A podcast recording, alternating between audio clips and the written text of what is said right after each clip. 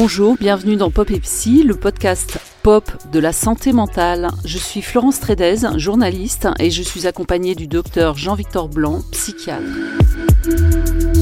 Dans Pop et on reçoit des artistes qui nous parlent de ces sujets dits tabous. On reçoit Aloïs Sauvage dans cet épisode. Rappeuse, actrice et circassienne, Aloïs Sauvage fait souffler un vent de fraîcheur et d'authenticité sur le cinéma et la scène française. On retrouve cette énergie explosive dans sa manière de porter ses combats engagés.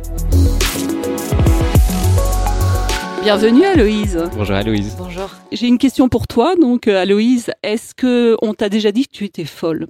Hmm, Folle, c'est peut-être pas le mot qu'on a employé à mon sujet, je crois pas. Mais on a pu me donner tout un tas d'adjectifs. Euh. On m'a toujours dit que j'étais hyperactive. Euh.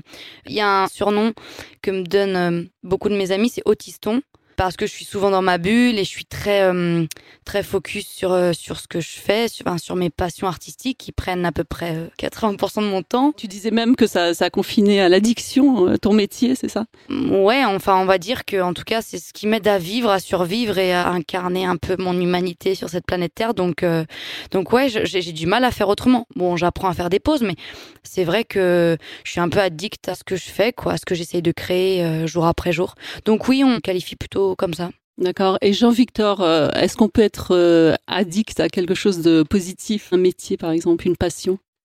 L'addiction, on va vraiment parler d'addiction en termes médical à partir du moment où il y a une perte de contrôle euh, vis-à-vis d'un comportement et à partir du moment où c'est quelque chose de négatif. Donc être addict à quelque chose dans lequel on s'épanouit, dans une passion créative, ce sera plutôt un, un mésusage entre guillemets. En tout cas, ce sera pas considéré comme un trouble psychique et heureusement. Donc tout va bien, Aloïse. Hein, bon, bah ça va, nickel. Ah, bah, je suis ravie d'être venue. Voilà. tu vois, tu as un diagnostic euh, gratuit. Je vais repartir formidable. Aloïse, tu as intitulé ton premier album Dévorante. Hein. C'est un mot très fort. On a tout de suite des images qui viennent à l'esprit. Un tigre qui bouffe une gazelle, Chronos euh, en train de dévorer ses enfants. Et dans une interview, tu répondais à un journaliste et tu disais j'ai l'impression de n'écrire que sur ce qui me dévore. Mes angoisses sont dévorantes, mes tristesses sont dévorantes, mes histoires d'amour sont dévorantes, mes joies sont dévorantes, mes failles sont dévorantes. Pourquoi tu emploies ce mot? À quels excès renvoie-t-il? J'ai l'impression que, enfin, c'est pas une impression. Je suis venue à faire des chansons par rapport à ce que j'avais envie d'y écrire. Donc mon envie de faire, faire de la musique, elle est venue de, l'écriture et je pense que c'est un point central, euh, oui, de mon projet musical, c'est de là que tout part. Et dans mon écriture, j'ai beaucoup plus de, de facilité, euh, en tout cas c'est comme ça que ça vient, à écrire sur les choses qui me bouleversent. Et le bouleversement, enfin l'émotionnel, il est dévorant. Enfin, je trouve que c'est je ne sais pas si je suis la seule à vivre euh, ces choses de manière extrême, mais c'est vrai que dans la joie comme dans la tristesse, j'ai l'impression d'être quelqu'un de très très très sensible et du coup qui forcément réceptionne les choses, les digère et, actionne en conséquence de manière aussi assez peut-être extrême. Donc voilà, j'avais l'impression que toutes les chansons de cet album euh, retraçaient des moments très forts vécus euh, qui étaient dévorants pour moi et c'est pour ça que ce titre est, était comme une évidence quoi tous ces excès, Jean-Victor, est-ce que qu'on peut parler de troubles psy ou euh, comment savoir s'il s'agit juste euh, de vagues à l'âme, euh, d'excès, de d'hypersensibilité ou d'une réelle pathologie mentale? C'est une question qui est essentielle. bien sûr, il faut pas pathologiser toute émotion humaine, même celles qui peuvent être un peu excessives. C'est pour ça qu'en psychiatrie, on utilise des repères cliniques, par exemple pour la dépression. C'est pas juste être triste, être déprimé. Être déprimé, c'est être triste tous les jours, du matin au soir, être triste d'une manière euh, très intense et euh, d'être triste pendant au moins 15 jours. Donc on voit bien que si on dit ah bah euh, la petite déprime c'est la même chose que la dépression, on voit bien qu'on ne parle pas de, la même chose. Au contraire, dans, ce que j'entends dans ton discours, à Louise, tu réussis à utiliser finalement cette sensibilité-là dans ton art et, notamment dans tes textes sur des sujets qui ont pu te toucher. C'est vrai que je pense aux, aux paroles de Homoui par exemple qui sont extrêmement fortes. Tu dis quoi? Je ne comprends pas. Reprends ton souffle, tes pancartes et va marcher plus loin. Tu veux nous orienter, c'est gentil de proposer sans vouloir t'offenser. Va te faire enculer, tu veux nous orienter, c'est gentil d'insister sans vouloir te brusquer. Va te faire cunilinguer.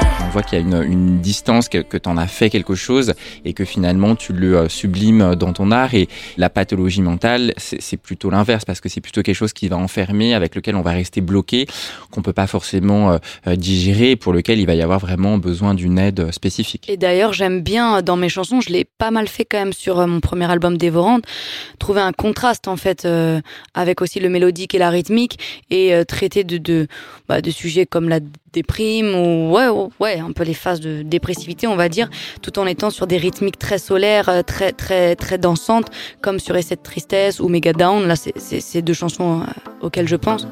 Je remets en boucle sans digérer. Sacralise mes souffrances en solo. Dans le salon, je les sécrète en sourdine. Puis passage studio pour un solo.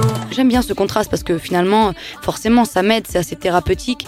Et j'ai envie ensuite, sur le moyen long terme, que moi aussi ça m'aide à vivre. Et, pas que ça m'enferme ou que ça me plombe davantage dans une émotion qui était assez douloureuse à vivre. Mais après, euh, tout se digère, évidemment. Toi, plus généralement, Aloïse, est-ce que la santé mentale, c'est un sujet qui te préoccupe euh, et est-ce que c'était euh, quelque chose de tabou dans ta famille? Enfin, est-ce que, tu as une culture santé mentale ou, ou pas? C'est une bonne question. Je dirais pas que c'est tabou, mais je dirais pas qu'on en a discuté. Donc, euh, ouais, c'était un sujet assez silencieux. Je me souviens d'un épisode qui m'a marqué et qui a pas tant marqué que ça mes parents. Enfin, en tout cas, je leur en ai parlé récemment, il y a un ou deux ans. Et j'ai eu la sensation que je m'étais fait un film. Or, moi, j'ai vraiment vécu un épisode, euh, je vais dire, de déprime du coup, parce que je sais pas au niveau médical à quel moment on parle de dépression. Non, j'aurais envie de dire plutôt dépression, mais je sais pas à quel point je me trompe, voilà, plutôt. Euh, ouais, à 11 ans, quoi, euh, où j'avais, j'avais des pensées noires. J'étais vraiment pas bien. Et je me rappelle de, de grands moments de, de larmes, de, de, de, ouais, de noyades dans mes pleurs et je sais pas, je, je, me rappelle de mon père, enfin, qui comprenait pas trop et qui pas s'énervait, mais qui avait une certaine forme d'impatience, euh, parfois, euh, de se dire, mais il y a, enfin, voilà. Et je me rappelle vachement de ça. Mais ça n'a pas l'air d'avoir trop marqué mes parents. Après, je pense qu'ils sont au courant de ma grande sensibilité et puis de mes, mes passages un peu montagne russe, quoi. J'alterne un petit peu les, les, les cycles, je dirais, quand même. Mais tu n'aurais pas, euh, comment dire, honte ou, enfin, de, réticence à aller voir un psy, par exemple, ou à faire une thérapie ou, ou éventuellement même prendre des, médicaments si tu en as besoin. Enfin, je veux dire, tu prends soin de ta santé mentale, quoi, d'une certaine façon. Euh, ouais, je pense quand même en prendre soin. Et d'ailleurs, je suis la première de ma famille, il me semble, à être allée voir euh, un psy. Euh, j'en vois toujours un à l'heure actuelle. Je suis suivie, donc euh, c'est pas du tout un sujet tabou. Si je suis là aujourd'hui, c'est encore plus pour ne pas en faire un sujet tabou. Euh, je trouve ça important d'en parler et je suis la première à conseiller notamment mes amis ou, les gens de ma famille à ne pas hésiter à demander de l'aide extérieure. Je pense de toute manière qu'on ne peut pas tout résoudre soi-même. Je, pense que c'est impossible. Tout le monde devrait avoir un suivi euh, thérapeutique, euh, pas forcément toute sa vie, mais en tout cas, ça me paraît tellement évident. Mais tu sais, c'est comme à l'époque où j'étais en école de cirque. Et donc forcément, j'avais euh, une connaissance un petit peu plus euh, développée de mon corps et ton mental aussi peut-être. Non? Voilà, ouais. C'est comme un athlète, un ah oui, complètement. Et du coup, c'est pareil. Enfin, c'est un, un, autre sujet, mais forcément, euh, j'étais amenée à, à, à, faire attention à mon alimentation, à aller voir un ostéopathe, et toutes ces choses-là qui, qui semblaient vraiment à des années-lumière de gens qui avaient une activité sportive moindre ou en tout cas une une ouais une méconnaissance de leur corps et de l'importance qu'il avait dans dans leur fonctionnement, je sais pas vital quoi, et, et, et physiologique et psychologique. Donc non, non, c'est pas, pas du tout tabou et, euh, et je pense que j'ai été euh, aidée, notamment assez récemment, par des gens dont c'est le métier, qui m'ont aidée à traverser, euh, ouais, des périodes pas faciles et je les remercie aujourd'hui. Je trouve ça euh, passionnant et, hyper euh, éclairant. Il y a, il y a plein de choses euh, sur, sur lesquelles j'avais envie de, de, rebondir. Alors c'est vrai que souvent un épisode de tristesse peut passer comme ça un peu inaperçu pour plein de raisons, soit parce que l'entourage et notamment la famille, on sait qu'aujourd'hui, notamment en France, on est très mal éduqué sur les questions de santé mentale. C'est un sujet en tout cas complètement d'actualité puisqu'on voit que les, le taux de suicide chez les jeunes augmente, notamment chez les jeunes filles. Enfin, c'est un sujet crucial en ce moment. Bien sûr, et sur lequel en, revers de ça, on voit qu'on manque d'éducation euh, puisque ça va être euh, traité euh, par le mépris. On va dire que c'est une crise d'ado, etc. Et que c'est quelque chose qu'on voit assez souvent parmi les personnes qui, se font suivre. Ils identifient en fait dans leur passé des moments où ils disent bah, en fait là j'allais vraiment pas bien et, personne l'a forcément vu. Donc cette idée de, réussir à, à, en faire quelque chose, de se rétablir et de prendre soin de soi, c'est sûr que dans les métiers artistiques finalement, il faudrait et c'est exactement ce que tu dis, prendre encore plus soin de soi. Et pourtant, malheureusement, il y a un peu le côté sex, drogue et rock'n'roll qui est encore un imaginaire qui continue d'infuser pas mal de, personnes et à leur dépendant. Aloïs, ton métier d'artiste soumet à des hauts et des bas constants. Un jour, tu es acclamé par 15 000 personnes sur scène. Le lendemain, tu te retrouves toute seule dans ta chambre d'hôtel à manger un kebab commandé sur Deliveroo. Et tu pleures en regardant Affaire conclue. Enfin bon, c'est un peu mon imaginaire, hein, excuse-moi. Comment gères-tu ces up et ces down Quel effet ont-ils sur toi?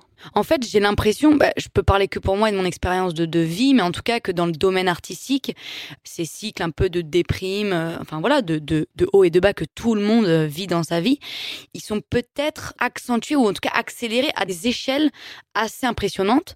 Enfin, le, taux d'adrénaline, de reconnaissance, d'amour que tu reçois pour ensuite te retrouver dans une certaine forme de solitude, de néant et, euh, et d'ennui, c'est très déstabilisant et qu'un cerveau normalement constitué n'est pas vraiment fait pour vivre ça.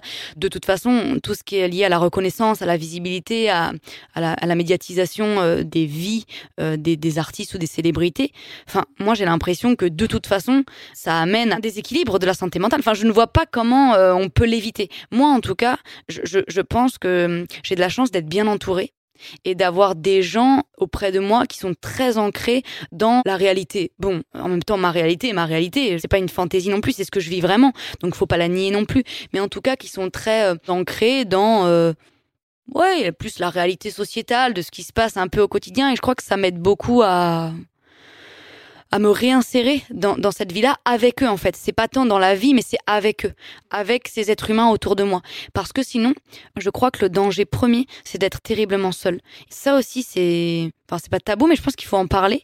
On a l'impression que c'est l'inverse. Ouah, mais regarde, tu fais des concerts devant des milliers de personnes, les gens t'acclament, t'as plein d'abonnés sur les réseaux, tac, les gens te répondent, t'as des DM, bon, bref, les réseaux, quoi. Mais en fait, bah non, si je suis dans ma chambre à être sur Instagram, je suis profondément seule, quelque part en tout cas. Le virtuel n'est pas le réel. Bien sûr que, que, rencontrer les gens dans la vie, être à des concerts, bien sûr que ça c'est réel et c'est humain. Mais c'est quand même, il y a quand même une distance, c'est quand même dans un exercice de représentation. Je vais pas me confier euh, de mes problèmes à cette personne qui vient me voir en concert, et, euh, aussi bienveillante soit-elle et aussi euh, supportrice soit-elle. Et je les connais, les, les, les, les fans entre guillemets ardus, je les vois, ils me soutiennent et ça me fait vraiment du bien. Mais il y a, voilà, il y a un équilibre à trouver entre toutes ces formes de, d'amour et, comment les réceptionner et comment les, les transformer en énergie de vie euh, saine, quoi, qui apporte vraiment pour, pour l'équilibre mental d'une petite personne qui finalement, euh, en coulisses, euh, après avoir chanté devant 15 000 personnes, est une petite personne hein, qui, euh, qui va aller manger, dormir. Euh. Elle est pas si petite cette personne, elle mesure combien euh?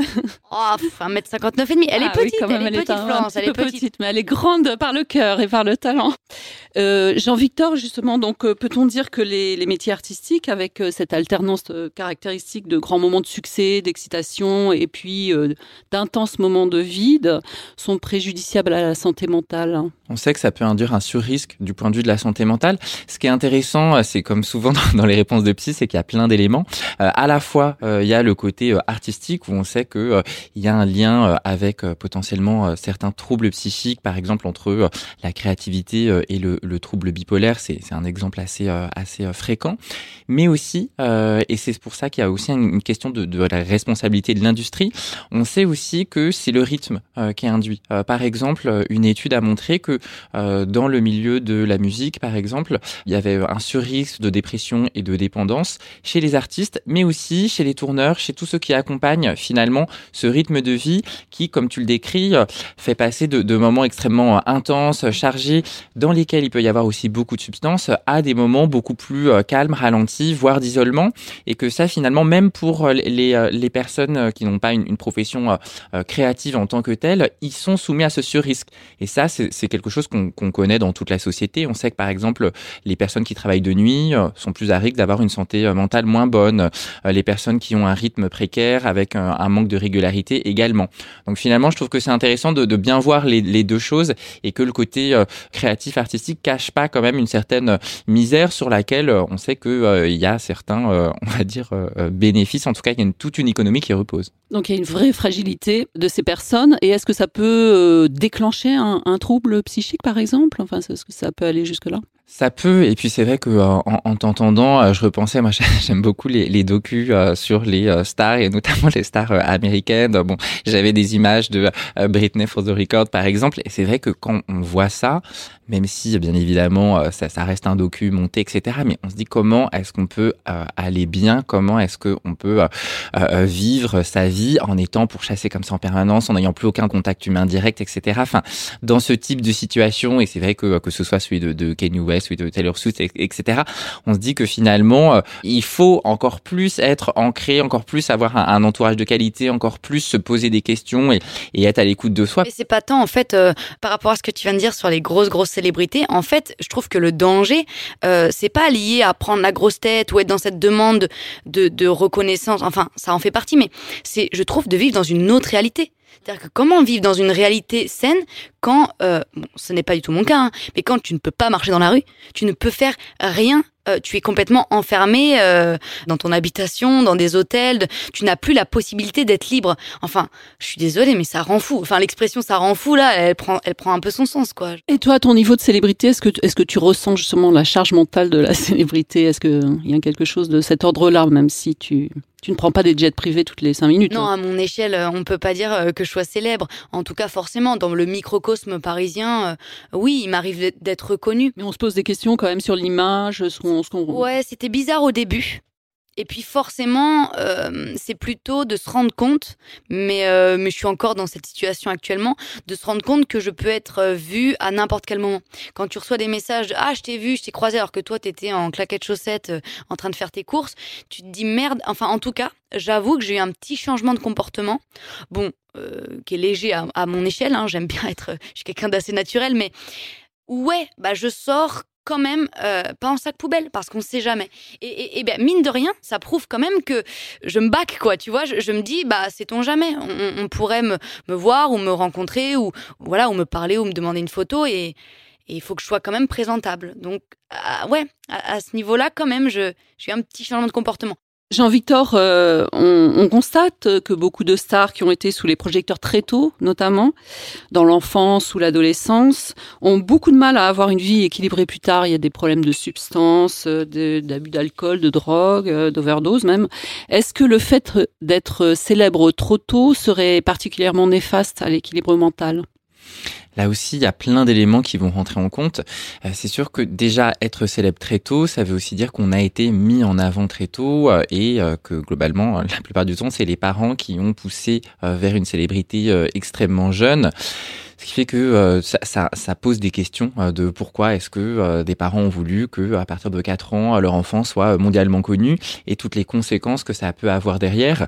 c'est vrai que pas mal d'études montrent que c'est un gros facteur de stress finalement d'être célèbre de manière très importante, qui attire un environnement qui est pas forcément très structurant et que la période de l'enfance, de l'adolescence, c'est les périodes dans lesquelles on se construit et dans lesquelles on est très perméable à un environnement très positif, mais aussi potentiellement euh, toxique. Euh, c'est sûr que là-dessus, on a, on a beaucoup d'exemples et il y a une étude assez intéressante qui montre que cet effet euh, lié entre troubles psychiques et, et santé mentale était plus fort globalement dans les célébrités qui ont été connues dans les années 80. Ah bon? Donc il y a vraiment cet effet de, de, plus on est jeune, plus on est à risque, mais aussi un effet un peu pic où les années 80 semblent quand même être le, le moment le, le pire globalement pour être mondialement connu. Et c'est vrai que si on regarde les, les, les stars des charts, oui, tu me sens venir, Florence, des années 80, euh, quand on parle de Whitney Houston, de Prince, de Michael Jackson ou de George Michael, Bon, bah, on sait que tous, finalement, ont eu des gros problèmes de, santé psychique et, sont d'ailleurs disparus euh, beaucoup trop jeunes à cause de ça. Et tu penses qu'on a évolué maintenant, un peu plus de conscience euh, de la santé mentale des artistes? Je suis persuadé qu'on a évolué euh, et là-dessus, les prises de parole de célébrités le montrent bien, que ce soit des Selena Gomez, Mariah Carey, etc.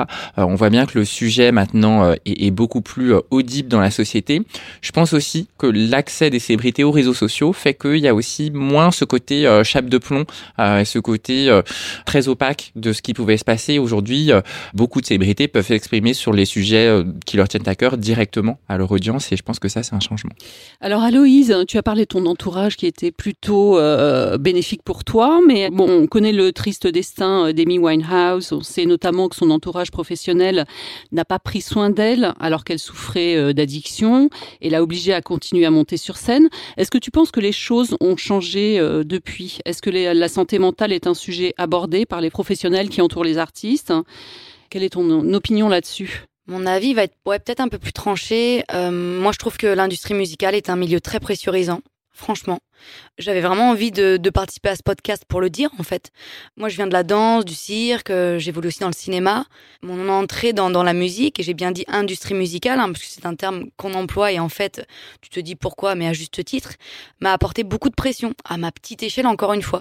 Parce qu'au-delà de, donc, on parlait de ça, des grosses célébrités, de leur, euh, de leur visibilité, de leur reconnaissance, de leur, de leur vie un peu irréelle, en fait, par rapport, entre guillemets, au commun des mortels, hein, je, m'entends. Euh, cette réalité parallèle où tu peux pas sortir de chez toi. Mais en fait, il y a aussi la pression des chiffres. C'est affligeant, quoi. Donc, euh, les chiffres, les chiffres, quels que soient les chiffres. Les chiffres des ventes, euh, les chiffres des, des nombres de vues, les chiffres des abonnés, euh, les chiffres qui légitiment qui légitiment la carrière d'un artiste, quel que soit l'endroit. Pourquoi tu ressens cette pression, toi? Je dirais pas forcément que c'est les personnes qui m'accompagnent, surtout pas à l'heure d'aujourd'hui. Je suis bien accompagnée et, euh, et j'ai des gens qui, qui, vraiment me respectent, euh, qui, euh, qui m'accompagnent assez sereinement. Donc, donc je les remercie pour, pour ça, euh, vraiment. Mais je parle d'un global où même moi, je suis assujettie à cette pression. Je, je même le public s'intéresse vachement aux chiffres et à, et à qu'est-ce que ça dit en fait. Regardons, parlons simplement. hors hors des, des, ventes et des vues YouTube, etc. Vous voyez bien que maintenant, même les marques vont faire des partenariats avec, euh, bah voilà, le terme influenceur est rentré dans le, dans le, dans le dictionnaire depuis, bon, je sais pas, deux, trois ans. Enfin, vous voyez bien que euh, la légitimité de ces personnes-là, en dehors de, de ce qu'elles font, donc, euh, donc faire du contenu et tout, je ne juge absolument pas ça. Hein. Il y a, y a des, des créateurs de contenu qui sont divertissants, enrichissants, etc. Donc voilà, il y a de tout, en fait, comme partout. Mais vous voyez bien que c'est le nombre des gens qui les suivent qui impactent leur crédibilité, leur légitimité et, leur statut finalement. Et oui, que des projets peut-être moins connus musicaux ou autres, hein, vont, vont passer à la trappe parce que la pression des chiffres va rendre encore plus précaire en fait ceux qui peut-être ont ont moins de chiffres justement, alors que la qualité est au rendez-vous, euh, et va mettre en avant, l'algorithme aidant, euh, ceux qui déjà ont des chiffres un peu plus euh, visuellement impactants. Et donc on va pousser cela. Enfin, je trouve que ça creuse, ça creuse encore plus un fossé. On ne fait plus attention aux mêmes choses en tout cas. C'est-à-dire, on, est plus sensible aux mêmes choses? Euh, moi, je vais sortir mon, deuxième album. Euh, j'ai passé du temps dessus, justement, parce que dans mon entourage, on, m'a aidé à le prendre et à, reconsidérer ça parce que j'en avais besoin pour créer, pour me nourrir et pour, euh, pour avancer. Mais voilà, dans un timing, un an et demi, deux ans, on va dire deux ans, c'est presque trop long, presque entre deux projets. À part si tu es une, une, grosse vedette qui revient tous les cinq ans et qui a réussi à, avoir tellement une fanbase solide qui peut, qui a fédéré et qui peut se permettre euh, de, de faire primer uniquement l'artistique. Mais voilà, on va te, on va te demander d'être visible, on va te demander de, de, de ne pas lâcher ça par peur de, de, disparaître en fait. La peur de la disparition euh, est pressurisante. Et tu as, toi qu'on a vu au cinéma dans 120 battements par minute, Mal de pierre hors norme par exemple, ou à la télévision, tu as l'impression que cette pression elle est différente euh, que dans l'industrie musicale, elle est plus forte dans l'industrie musicale? Alors, je vais parler vraiment que de ce que je vis. Oui, totalement. Parce que le projet musical, c'est un projet qui prend, euh, enfin, mon projet musical, c'est un projet qui prend toute ma vie. Donc, c'est du lundi au dimanche, euh, sans interruption quasiment. Forcément, avec des, des phases plus ou moins remplies, plus ou moins denses, plus ou moins créatives. Et voilà, les cycles s'enchaînent. La création, puis la promotion, la sortie, la tournée. Donc, il y a, voilà, il y a toujours euh, des, des, des, des éléments, des ingrédients qui se rajoutent. Là où le cinéma, c'est plus par des, dans des périodes très définies. Voilà, je, je, je, je, suis castée, je suis prise pour ce film, ou on m'appelle pour ce film, je fais ce film, ça dure euh, euh, deux mois grand maximum, enfin sans compter la préparation avant évidemment, mais et puis après je, je voilà, j'ai fait ce projet. Dans un an, il y aura la sortie, on se retrouvera dans l'équipe, on le fêtera, on fera un peu de promotion pour le mettre en avant, et puis voilà, je retourne, je suis déjà retournée à ma vie, j'y retournerai après la promotion. Ce qui est dans la musique est très, tout est lié en fait tout est lié. Encore plus parce que je raconte mon émotionnel, donc ce que je vis. Donc, pour raconter les choses, faut que je les vive, etc., etc. En escalier, quoi. Qu'est-ce que tu en penses, euh, Jean-Victor Je trouve ça euh, fascinant, euh, la, la, la, clarté avec laquelle tu, tu l'exprimes. Moi, pour, avoir étudié les choses un peu sous l'autre angle, c'est-à-dire vraiment en tant que professionnel de santé mentale, essayer de, de comprendre un peu ce qui peut se, se, se jouer. Quand tu parles de, de la productivité finalement qu'on te demande dans cette industrie sans cadre, en tout cas avec un cadre plus laxe que celui de, du cinéma où, où, tu dis bien voilà, au moins il y a, y a un cadre, il y a un temps défini et, et du coup j'interviens et puis ensuite ça, ça me permet de passer à autre chose d'ailleurs euh, ou, pas, ou en tout cas de, de, circonscrire ça, euh, alors que euh, cette productivité un peu effrénée qu'on demande à beaucoup d'artistes, avec maintenant en plus la pression effectivement des réseaux sociaux, de la comparaison, des algorithmes bien évidemment, on comprend vite comment ça peut dérailler. C'est vrai que initialement, Florence, tu parlais de le documentaire sur Amy Winehouse ou, ou, celui de Whitney Houston. On voit bien qu'au bout d'un moment, ce n'est plus qu'uniquement une question d'argent et que malgré le fait qu'une personne soit complètement malade, euh, rongé par ses addictions, son mal-être et, et, à peine capable de, de, d'émettre un son. Alors quand même pour pour des personnes qui sont euh, des chanteuses, c'est, c'est, c'est quand même assez euh, ironique et, et, pourtant on les met quand même sur scène, on les vend, on les fait tourner, etc.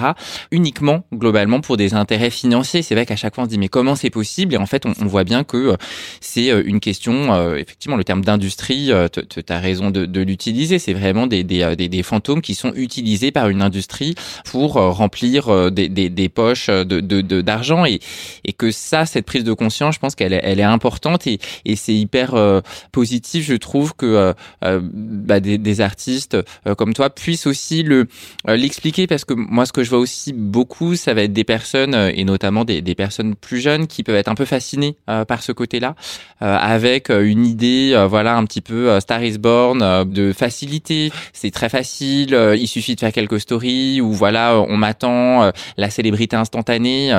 Et, là aussi, on voit qu'en fait, il y a toute une économie qui repose là-dessus et que avoir conscience un peu de ce qui se joue, je pense que ça permet au moins de d'avoir idée qu'il faut prendre soin de soi. En fait, l'instantanéité euh, qu'on ressent partout, enfin, vous ne trouvez pas que les choses vont de plus en plus vite, on consomme de plus en plus vite, on doit produire de plus en plus vite, elle amène à un truc où en fait, euh, tu es toujours un peu sous pression, puisque faut que ça plaise, faut que ça marche. Hein. On parle de marché, hein. qu'est-ce que ça veut dire? On pourra euh, aborder ce sujet, mais faut que ça marche, faut que ça plaise vite, parce que ça pourrait s'éteindre aussi vite que c'est arrivé. Et il y a ce truc-là de, moi, ce que je fais, c'est un peu, je sais pas, c'est une utopie, c'est un rêve, c'est un rapport au monde, c'est ma vision du monde, c'est c'est un rapport à la poésie. Enfin, c'est sur du long terme en fait. Je pense que c'est important qu'on traverse une phase où ça a fait que comme ça un pic d'accélération de tout, les réseaux sociaux euh, aidants, etc. Il y a des aspects positifs à ça, euh, j'en conviens. Mais en tout cas, de se dire que ça prend du temps de faire une belle chanson, d'y revenir, de, bosser les arrangements, de choisir les sons, d'enregistrer des vrais instruments. Ben non, en fait, arrêtons de croire qu'on que chaque morceau doit être fait en une session de, de deux heures parce que bah il y en a plein qui ont été faits comme ça. Ouais, mais Putain, réécoute le son là dans 5 ans, tu vas voir si lui il est resté. Alors que pourtant, on en écoute hein, des chansons qui ont 20 ans et qui sont encore d'actualité. Donc ça prend du temps en fait de faire des belles choses. Ça prend du temps de faire des belles choses. Faut prendre le temps. Aloïse, en préparant ce podcast, hein, tu nous as dit que tu voulais aborder le sujet des réseaux sociaux et de la santé mentale des jeunes. C'est un sujet sur lequel est sorti plusieurs études. On sait qu'Instagram, par exemple, peut agir euh, comme une chambre d'amplification d'un idéal tyrannique, ce qui est particulièrement problématique à l'adolescence, qui est une période de grande fragilité narcissique. Et donc l'image devient un véritable enjeu existentiel. On a aussi beaucoup parlé des chiffres d'augmentation de la chirurgie esthétique et notamment du syndrome euh, Snapchat. Hein. Ces jeunes qui s'habituent au filtre Snapchat, qui grossissent les lèvres et rosissent les joues, et finissent par passer du filtre aux injections.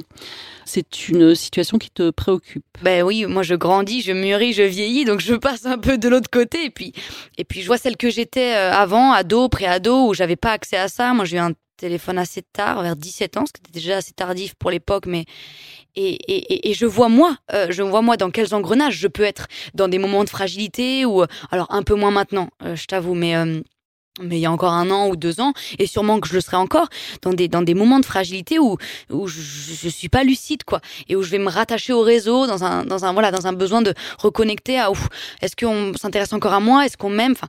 Un besoin de reconnaissance, hein. et du coup, on se met à se comparer aussi aux autres. Voilà. Donc, moi-même, approchant de la trentaine, je peux être dans ces états, je me dis, mais attends, à 11, 12 ans, euh, t'es encore en train de te fabriquer, quoi, de, de t'éduquer, de te faire éduquer, de te construire, de te, mais quelle détresse, quoi. Enfin, moi, en tout cas, ce qui me fait peur, je le vois, c'est vraiment la comparaison.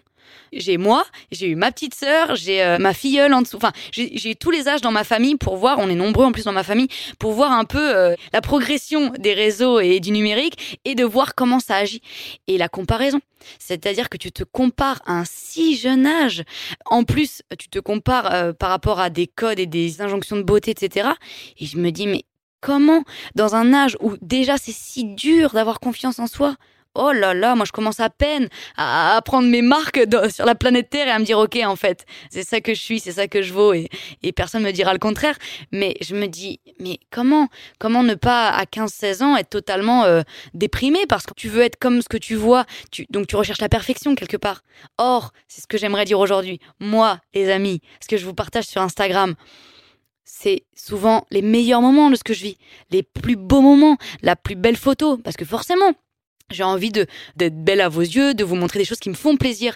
Donc même si je montre un petit peu plus euh, quand même des moments plus enfin des moments naturels aussi mais je vous montre pas les moments où je pleure, les moments où je déprime, les moments où euh, où c'est dur, les moments où euh, où je fais face à des échecs, les- j'en fais moins part, un peu plus comme tu disais, on libère cette parole. Donc Non, puis tu es, toi, tu es le genre d'artiste qui Oui, parle aussi de ses sûr. imperfections et de ses failles. hein. je généralise un peu mais il n'y a pas que du beau, donc euh, ce n'est pas la réalité. C'est un fragment de la réalité, et encore, vous le voyez ensuite sous votre prisme à vous qui en fait euh, euh, votre propre réalité. Donc, ça est, beaucoup de réalité, quoi. Mais ouais, ouais, ça me préoccupe vraiment, franchement. Est-ce qu'il faut limiter euh, l'usage des, des réseaux sociaux? Enfin, bon, c'est un, peu une question bateau parce que je pense pas Oui. qu'on puisse la limiter. Ta question, elle est pas si bateau, euh, au contraire, parce que là, je, je viens de lire une étude euh, qui montrait que, par exemple, en termes de symptômes anxieux et dépressifs, les personnes qui ont réduit leur temps de présence sur les réseaux sociaux ont une meilleure amélioration de leur santé mentale que ceux qui ont complètement arrêté. Je l'ai vécu. Je l'ai vécu, je l'ai fait, j'ai arrêté pendant un temps. Et comme c'est une addiction, je suis passée par le tout désabonnement. Alors on s'est dit, voilà, qu'est-ce qui lui arrive? Et c'était pas très bien, parce qu'après les gens, bref, les réseaux en plus, parce que ça crée des, des réalités. euh, Oh, elle me suit plus. Enfin, ça c'est l'horreur. Moi, je me disais, bah non, quand même, ils savent que c'est pas la vraie vie. Enfin, on peut on peut s'appeler. Mais non, non, ça a créé quand même des conflits. Donc je suis passée par le tout désabonnement pour plus rien voir, entre guillemets. Pas terrible comme méthode. Et puis après, je suis passée par euh, désactiver Instagram, enlever. Et c'était vraiment comme une cure de désintox. Enfin, vraiment, il faut le dire. Hein, euh, je l'ai vécu jusqu'à enlever l'application, la remettre de temps en temps. Et, et en fait, j'avoue, j'étais beaucoup moins stressée quand j'étais dans cette période-là. Ce qui m'a permis ensuite, en le reprenant et euh, là actuellement, d'être beaucoup plus sereine, beaucoup plus dans un équilibre, euh, voilà, de ce que j'ai envie de mettre et pourquoi et comment, et d'être moins dans une addiction. euh, bah voilà quoi. Enfin, je sais pas vous, mais moi, j'ouvre mon téléphone le matin, je fais quoi? Hop, WhatsApp, Instagram, enfin les applications quoi. C'est effectivement c'est ce qui marche le mieux quand, quand des personnes font part de leur propre euh, expérience. Euh, je pense que voilà l'idée c'est de se dire ah, effectivement on sait que les réseaux sociaux sont aussi un miroir d'un certain mal-être euh, que par exemple les personnes qui s'entendent pas bien avec leur corps, qui ont une euh, ce qu'on appelle une dysmorphophobie, c'est-à-dire qui ont une altération de, de l'image corporelle, euh, vont plus consommer de contenu sur la minceur et ça va accentuer leurs symptômes, etc.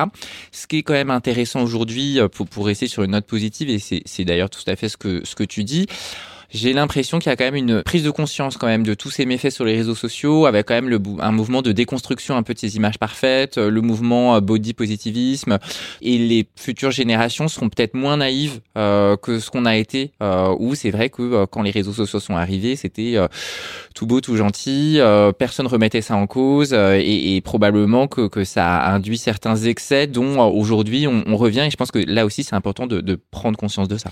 Et aussi, tu vois, bien sûr, hein, là, moi, j'ai parlé que des aspects négatifs. Il faut pas oublier qu'il y a énormément d'aspects positifs au réseau. Moi, je trouve que c'est une source de savoir, de connaissances. Enfin, moi, je me suis jamais autant instruite euh, ces dernières années aussi par les réseaux, quoi. En suivant les comptes euh, que j'avais envie de suivre euh, parce qu'ils étaient, voilà, euh, intelligents et pédagogiques. Mais il y a beaucoup de choses à voir qui sont bien. Et même sur des, des réseaux plus récents, TikTok, qui sont en train d'envahir le monde. Oui, il y a le côté un peu problématique de ce qu'on disait, euh, les carcans de beauté, euh, la comparaison perpétuelle, etc. Et en même temps, sortent des contenus aussi avec beaucoup d'humour, beaucoup d'ironie, beaucoup d'intelligence, euh, beaucoup de diversité. J'ai jamais vu, euh, enfin. J'aurais adoré, euh, moi qui ai eu une comment dire une reconnaissance tardive de ma sexualité, de mon homosexualité, sur TikTok, j'ai jamais vu autant de jeunes filles lesbiennes, de, de, de gays, de couples ensemble. Enfin, et waouh quoi. Moi, je trouve ça, ça c'est très positif. Donc voilà, pareil, je voulais un peu nuancer pour dire qu'il y a aussi des belles choses qui s'y passent. C'est encore euh, le truc de comment équilibrer tout ça. tu suis des comptes euh, féministes, des comptes euh, antiracistes, Ouais, c'est ça, exa- exactement, ouais, totalement. LGBT. Ouais, totalement. Et j'apprends plein de choses. Vraiment. C'est tout à fait vrai ce que tu dis, hein, et tout cet aspect euh, communautaire, on le voit aussi autour des questions de santé mentale. C'est vrai qu'avant, quelqu'un qui était euh, atteint de euh, syndrome dépressif ou, ou trouble bipolaire pouvait se retrouver extrêmement isolé.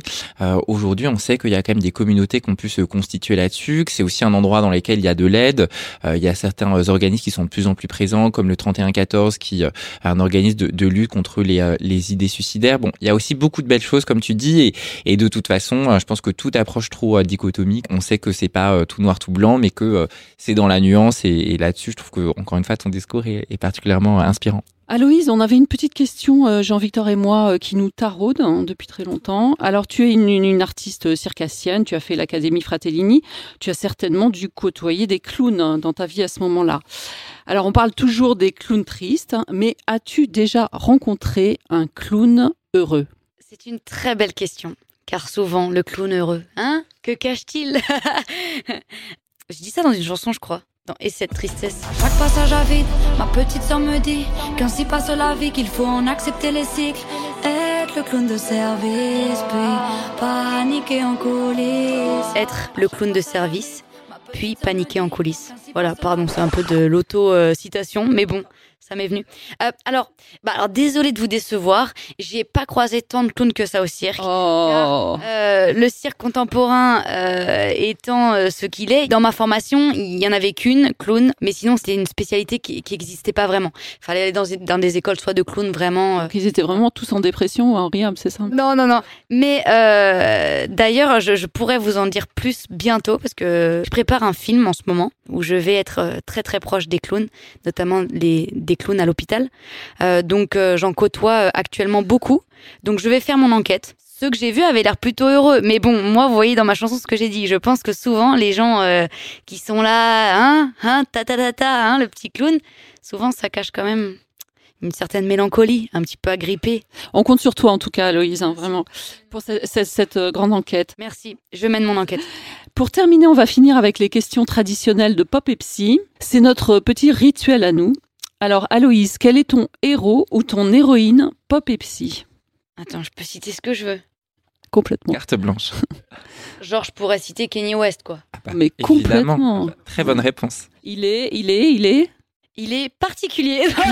il est bipolaire. Fallait réviser, exactement. Il a un trouble bipolaire. En même temps, c'est pas son métier, hein. il est rappeur aussi. Ouais, ouais, ouais. Non, mais je le trouve assez fascinant dans, dans, dans tous ces aspects. Mais en tout cas, euh, effectivement, voilà. Kainé, si tu nous écoutes. N'hésite pas, j'ai de la place sur plusieurs couplets. Alors, quelle est ta chanson Survivor?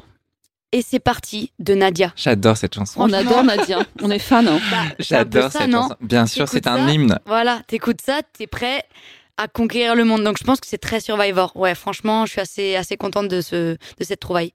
Et c'est parti, le stade est chaud. Et c'est parti, bouge-toi sur ce flot. Ouais. voilà, bon, je pense que avec Jean-Victor, on va faire un duo. Euh, et pour finir, est-ce qu'il y a un personnage de film ou de série qui t'a marqué sur le sujet de la santé mentale? Eh ben, je te dirais, je pense à deux séries. La première, c'est En thérapie sur Arte. Que tu as regardé? Que j'ai regardé, évidemment. Tu as aimé? Que j'ai beaucoup aimé, ouais. Et d'ailleurs, euh, pardon, c'est encore une autocitation, mais sachez que j'ai eu l'honneur d'être citée dans un des épisodes, le 23e de la saison 2. Et, et puis une autre aussi que je trouve très intéressante, c'est Euphoria. Moi, j'ai été assez bluffée euh, par cette série, j'avoue. Un personnage en particulier? Bah, forcément, j'adore euh, Roux et j'adore Jules. Forcément.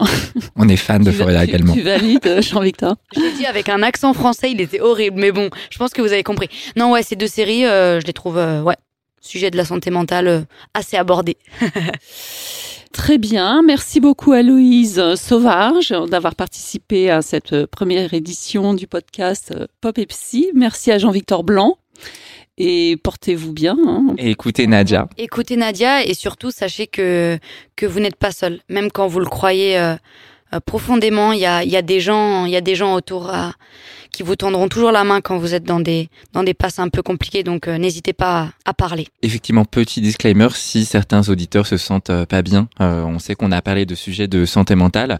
Ils appellent un organisme spécialisé qui est le 3114, qui est accessible sur tous les téléphones et avec lequel vous serez en lien directement avec quelqu'un de formé et qui pourra vous évaluer et puis éventuellement adresser pour si jamais vous avez besoin de, soins psychiatriques. Si on a quoi Une dépression, si on se sent mal, n'importe quoi enfin. C'est surtout pour les idées suicidaires parce qu'on sait que c'est le plus urgent euh, et qu'on peut et on doit surmonter une crise suicidaire, notamment en en parlant. Et donc c'est vraiment euh, ce numéro vient, enfin il est arrivé en France il y a quelques mois, euh, il était très attendu et donc vraiment c'est important qu'on puisse le citer également. Très bien, merci à tous. Merci beaucoup.